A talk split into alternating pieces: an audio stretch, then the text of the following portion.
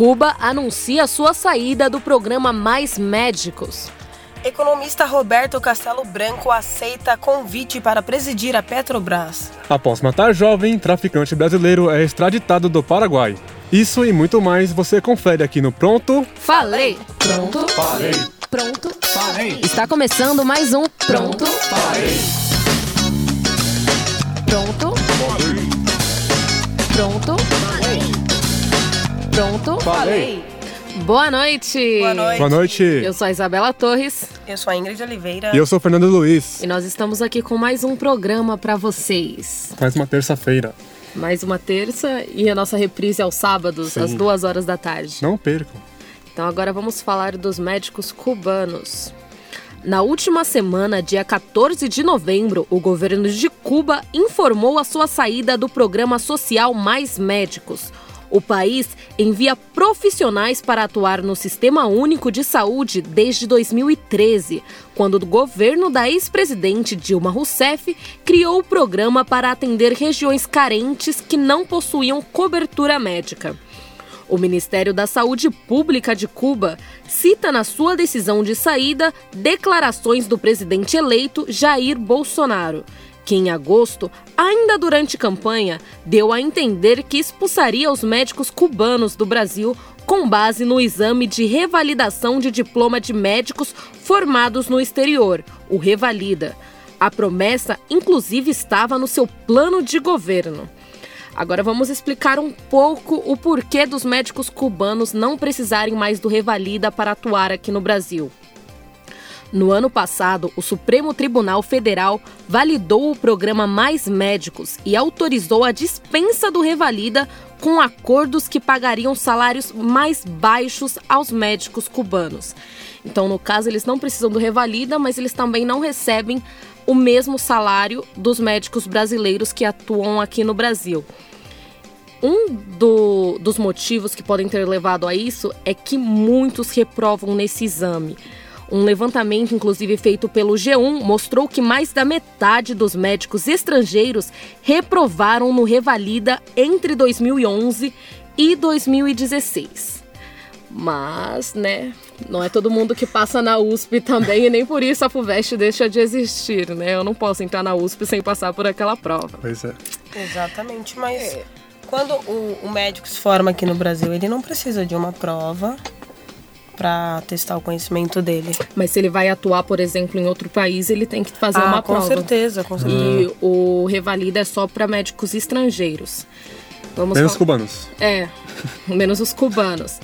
Temos aqui também as declarações do nosso presidente eleito que levaram a tudo isso, de Cuba decidir não trazer mais seus médicos para cá. Como eu havia dito, durante a sua campanha, Bolsonaro fez declarações sobre a possível expulsão dos médicos cubanos. Suas palavras foram: Nós vamos botar um ponto final do Foro de São Paulo. Vamos expulsar com o Revalida os cubanos do Brasil. Bolsonaro também disse que em qualquer lugar do mundo é aplicada uma prova como essa para certificar que o profissional de medicina é capacitado. Agora, após o pronunciamento do governo cubano, Bolsonaro fez um post no seu Twitter falando exatamente assim: condicionamos a continuidade do programa Mais Médicos à aplicação de teste de capacidade, salário integral aos profissionais cubanos, hoje maior parte destinados à ditadura, e à liberdade para trazerem suas famílias. Infelizmente, Cuba não aceitou. É. eu- Vale lembrar também que Cuba vive uma ditadura comunista, né? E é importante isso aí, que Bolsonaro não concorda muito com essas políticas. Ditadura comunista, entre aspas, né? Porque. Comunismo é uma utopia. Utopia. Cuba é socialista, Ah, perdão, exatamente. Correção. mas. Socialista. Não. O, o que acontece é assim: suponhamos que o médico receba. O governo brasileiro tenha mil reais para pagar para aquele médico. 700 reais vai para o governo de Cuba e 300 reais vai para o médico. É isso que as pessoas. 30% vai para o médico e 70% vai para o governo de Cuba.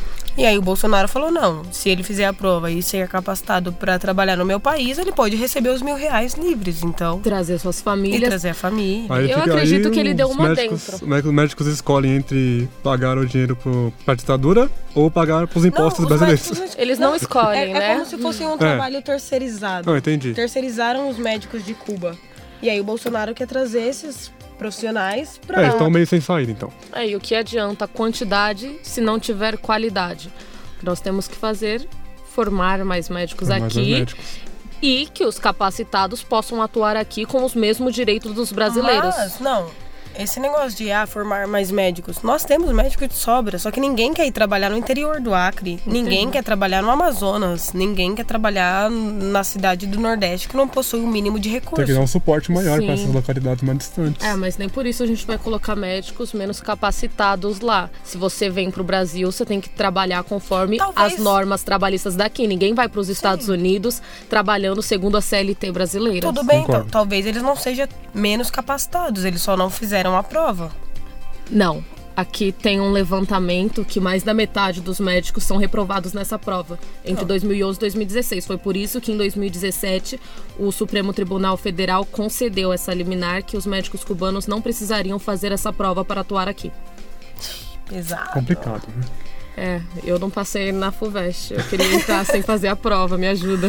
Assim não dá, né, galera? Falando em presidentes e etc, vamos falar do novo presidente da Petrobras. O novo presidente da Petrobras, Roberto Castelo Branco, será o presidente da, da estatal no governo do Bolsonaro.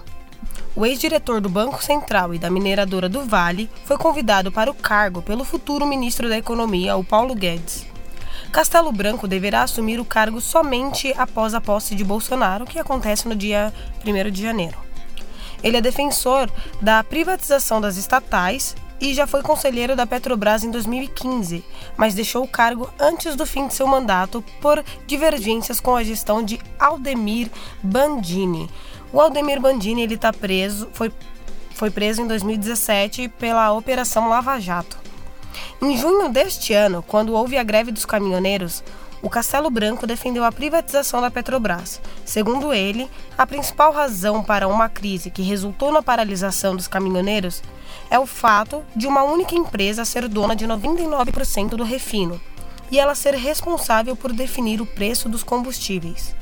A fala do Castelo Branco foi: é inaceitável manter centenas de bilhões de dólares alocados a empresas estatais em atividades que podem ser desempenhadas pela iniciativa privada.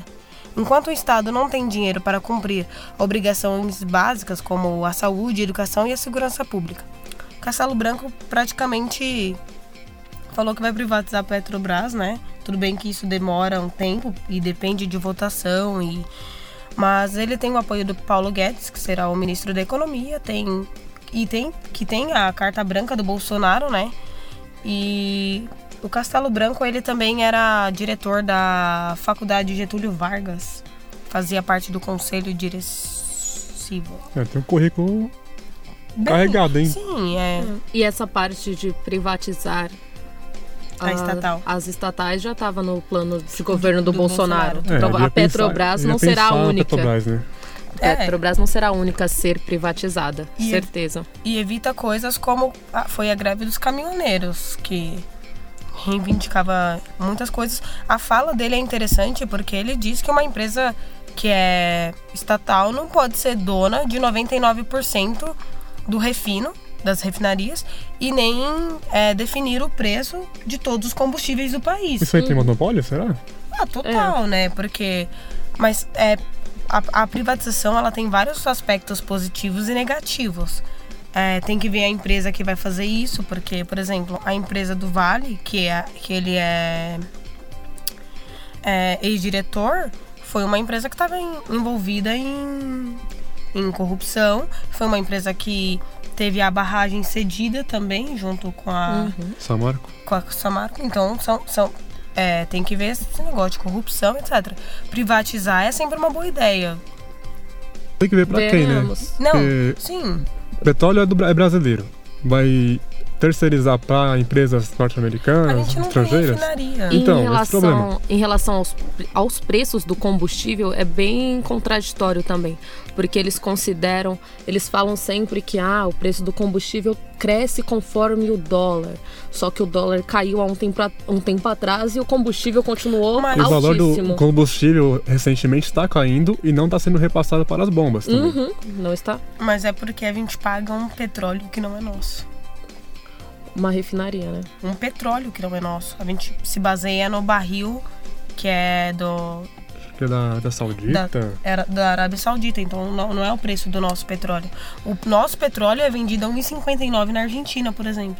Olha o absurdo. Olha o absurdo. E quem mora na divisa dos países sai do Brasil para abastecer pra em outro, na- no país vizinho e voltar. Morar em Foz. No Uruguai, por exemplo, eu acho que é 1,39 o combustível. E, e fica nessa margem de 1,39, 1,49, porque é o petróleo brasileiro, mas a gente não tem. Imagina que sonho aqui, a gente pagando 5 reais pra encher o tanque. lamentável. É isso, né? Tomara que a iniciativa do Castelo Branco de privatizar a Petrobras seja uma boa ideia e que o Brasil ele consiga, né, sair dessas crises. Já, já vê pelo fato de que o ele foi contra o Aldemir Bendini o Aldemir foi preso na, na operação da Lava Jato, porque ele discordou do Aldemir. Então, boa coisa o Aldemir não fez. É, esperamos pra ver como será nosso 2019 com o nosso novo presidente. Esperamos que seja um bom mandato. E agora vamos voltar um pouco ao assunto que falamos na semana passada. Vocês se lembram que a gente tinha comentado de todo aquele caso de assédio entre a cantora Cláudia Leite e o Silvio Santos durante o Teleton? Então, agora foi a vez das filhas do Silvio Santos saírem em sua defesa. Daniela Bravanel usou sua conta no Instagram para defender o pai na última semana. Com diversas fotos de Silvio ao lado da família, Daniela escreveu: tenho escutado tantos absurdos esses dias. Me pergunto: será que um homem íntegro, trabalhador, super pai, avô, bisavô, bom marido, colega de trabalho, comunicador de décadas e pessoa que sempre semeou o bem, assediaria mesmo uma mulher na frente de sua esposa e filhas ou estaria apenas fazendo seu trabalho de apresentador, brincando no palco com uma outra artista? As suas irmãs, a Patrícia e a Silvia Abravanel, também comentaram nessa publicação que ela fez no Instagram. A Silvia não poupou elogios para o pai e escreveu: Meu pai é um exemplo de caráter, dignidade, hombridade, honestidade, responsabilidade, respeito principalmente ao próximo. Quem o conhece sabe do que falo. Excelente esposo, pai, avô, bisavô. Melhor ser humano. Então para de falar da honra dele. Antes de mais, olhem a honra de vocês. Está mais do que na hora de não darmos mais moral para essa moça ou essa história. Já basta. Essa moça. Sau- Essa moça, Essa moça. que não é ninguém, né? Quem Só é Cláudia Leite? Leite. Quem é. Cláudia Leite? Saudades do tempo que haviam seres humanos movidos a amor e respeito e não saíam por aí atacando uns aos outros por um mísero segundo de fama. Cláudia Leite precisa de fama Precisa agora. muito de segundo É, de tem fama. mais ainda. Ela continua. Vai passar esse segundo de fama. Ela E, e o que vai continuar é o legado que meu pai construiu até hoje com integridade e sempre pensando no próximo. Silvia finalizou com: mais respeito com o meu pai. Sejam um do um terço que ele é até hoje. Foi o comentário da Silvia Bravanel aqui. Ou Puxou seja, um pouco o saco do pai, né? Vamos Ah, é normal, é pai dela, é normal ela sair em defesa. Mas, por exemplo, nós temos a Patrícia, que ela teve um comentário mais breve. Ela não apoiou a atitude do pai, como aparentemente branda, né? faz as outras, e comentou na foto da irmã. Foi uma brincadeira de mau gosto. Mas assédio não, né? Menos, vai. brincadeira de mau gosto. Eu, eu acho engraçado que ela comenta, né?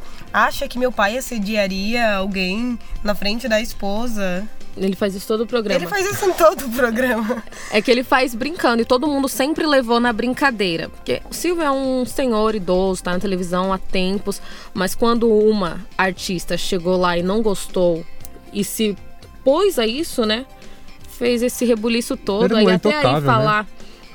É, ele não é, ele Não é não é um ser humano Não, mas- perfeito. e- Ninguém tira, tira os méritos dele por tudo que ele Não fez, dá nem mas. pra levar em consideração a Patrícia Abravanel, porque ela discutiu uma vez com a Lívia Andrade, falando que a mulher tinha que ser submissa, de que o homem não gostava, de que a mulher mandasse e fosse dona do seu próprio corpo.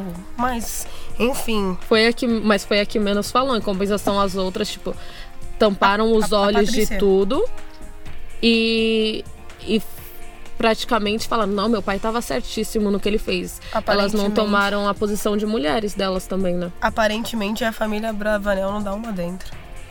É, ó, a gente não pode desconsiderar tudo que o Silvio Santos fez Não, todos esses jamais. anos. Não. Ele é uma ótima pessoa, ele faz muitos programas sociais. O Teleton é fantástico. Mas como homem, ele errou feio.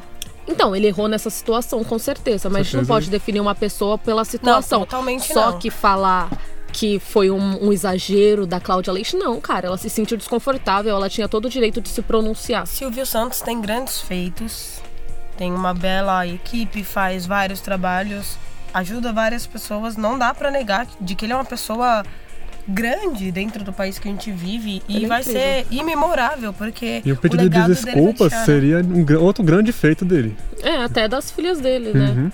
Não falar Mas esse tipo de coisa. Tipo, pode sair em defesa do pai, porque provavelmente elas estão sofrendo ataques na internet que não justificam. Mas até aí excluir totalmente o lado da Cláudia Leite como se ela fosse uma Zé Ninguém querendo chamar atenção por um minuto de fama, Lamentável sério? isso aí. É Cláudia Leite, né, gente? Ah, é, a polêmica E continua. mesmo se fosse qualquer outra pessoa, uma pessoa não pública, tá errado. E agora também nós tivemos a posição do SBT sobre o que aconteceu e como ficaria sua, sua situação com a Cláudia Leite.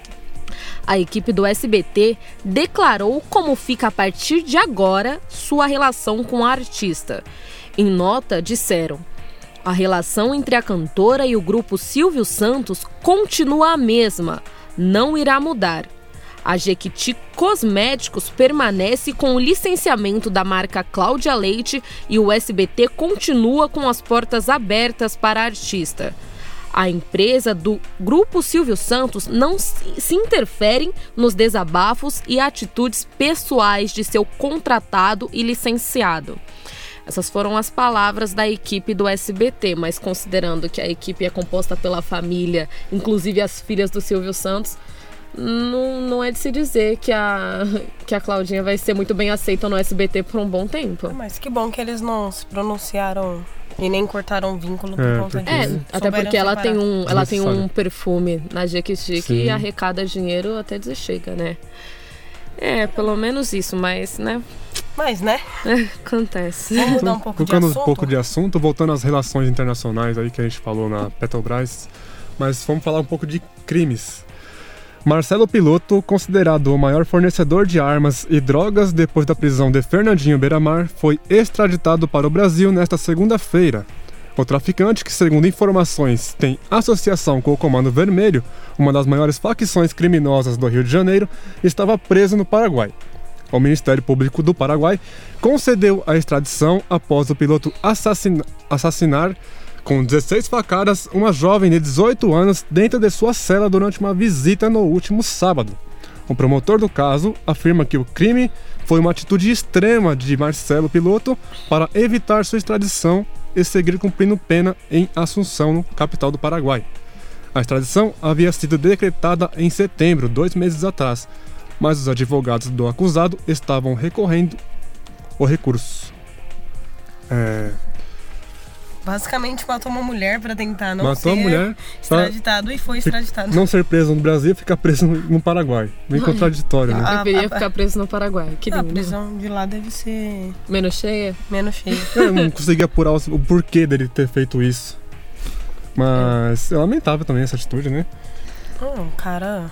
O cara é um dos maiores traficantes de armas e drogas do Brasil. Olha que nome enorme fazer uma coisa dessas. Ó, que, que fora da realidade dele. É, exatamente. A, a jovem que foi morta era Lídia Mesa.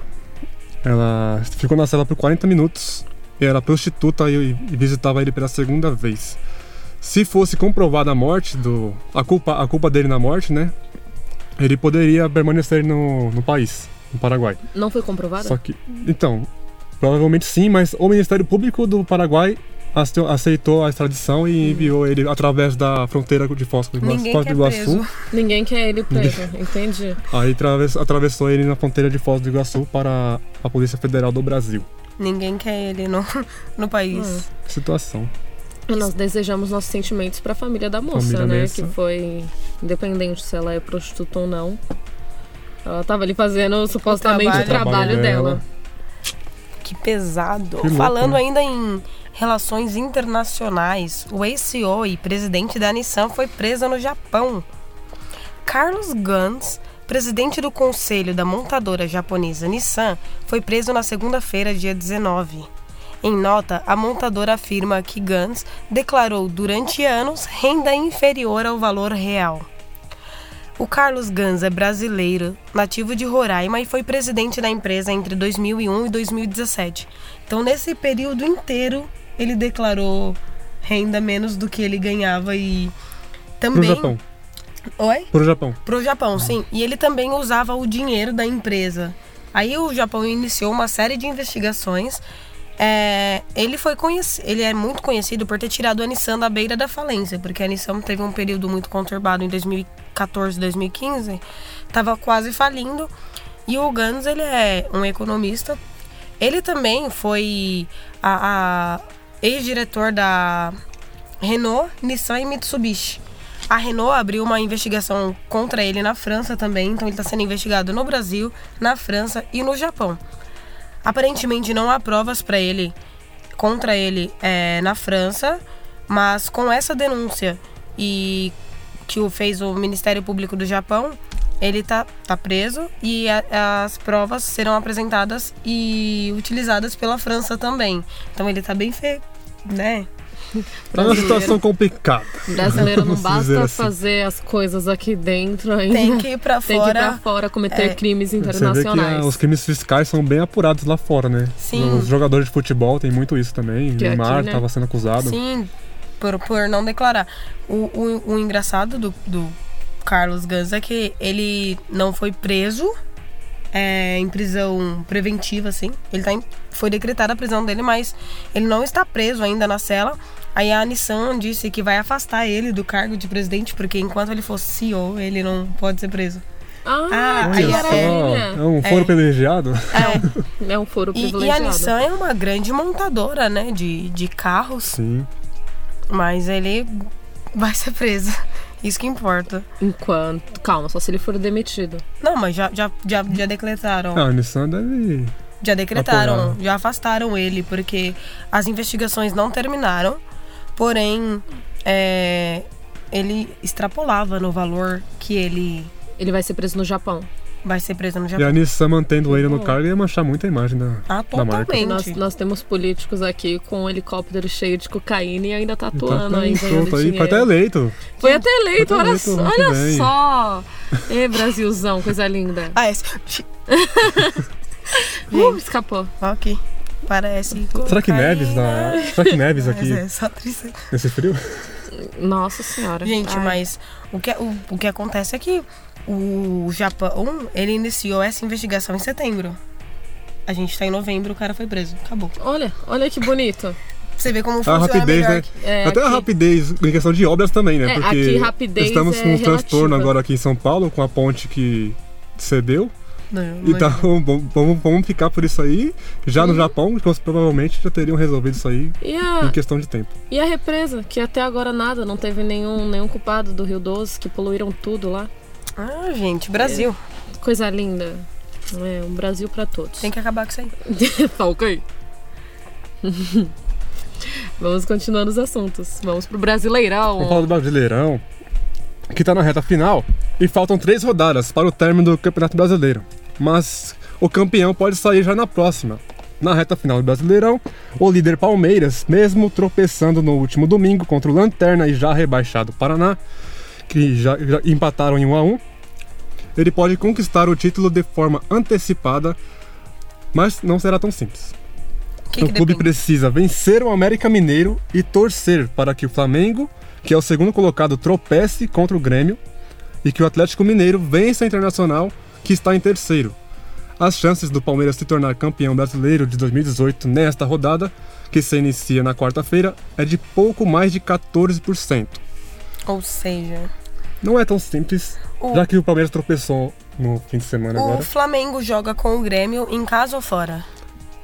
Tenho que apurar esse fato, porque Tem eu que não apurar consegui esse fato?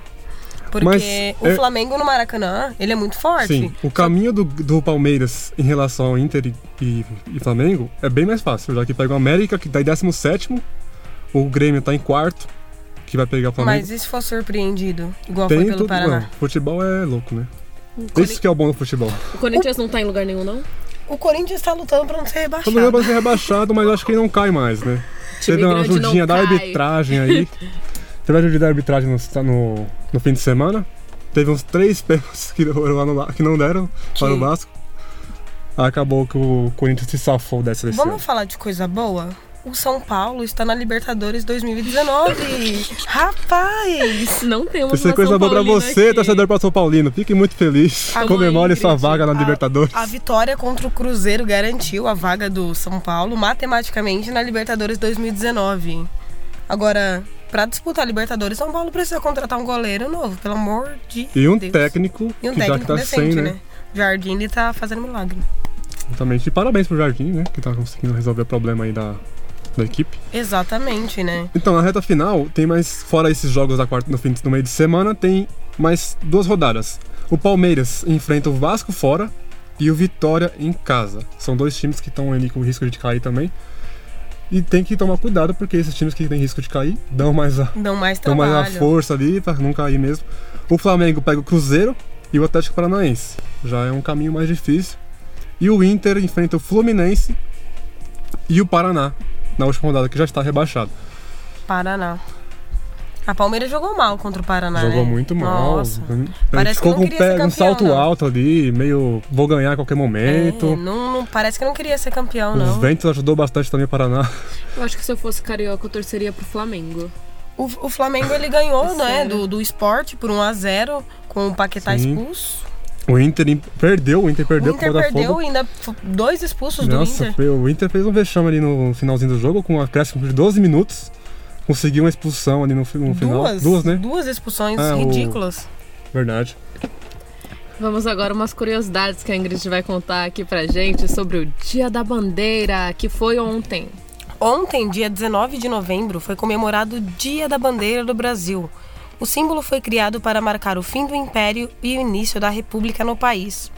É por isso que a data é comemorada quatro dias após a proclamação da República, que ocorre no dia 15 de novembro. A bandeira do Brasil faz parte do nosso conjunto de símbolos nacionais, manifestações gráficas e musicais e de importância histórica que representam a identidade do país, sendo o hino, as armas e o selo nacional dos nossos símbolos.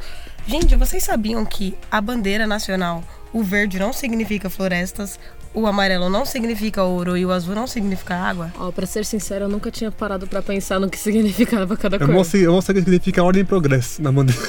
É, nem Ah, o ordem e progresso não tá fazendo sentido nenhum hoje em As, dia. as três cores da bandeira do Brasil significam os três poderes: o legislativo, o executivo e o Judiciário. judiciário. Corrompido, corrompidinho e o corrompido ainda mais. É isso, gente. A, a bandeira do Brasil ela foi um marco para quebrar o império, né? Então, ela é, passou por nove desenhos diferentes até chegar no desenho que a gente conhece hoje. E ficamos por aqui com essa novidade aqui sobre a bandeira que nós não sabíamos.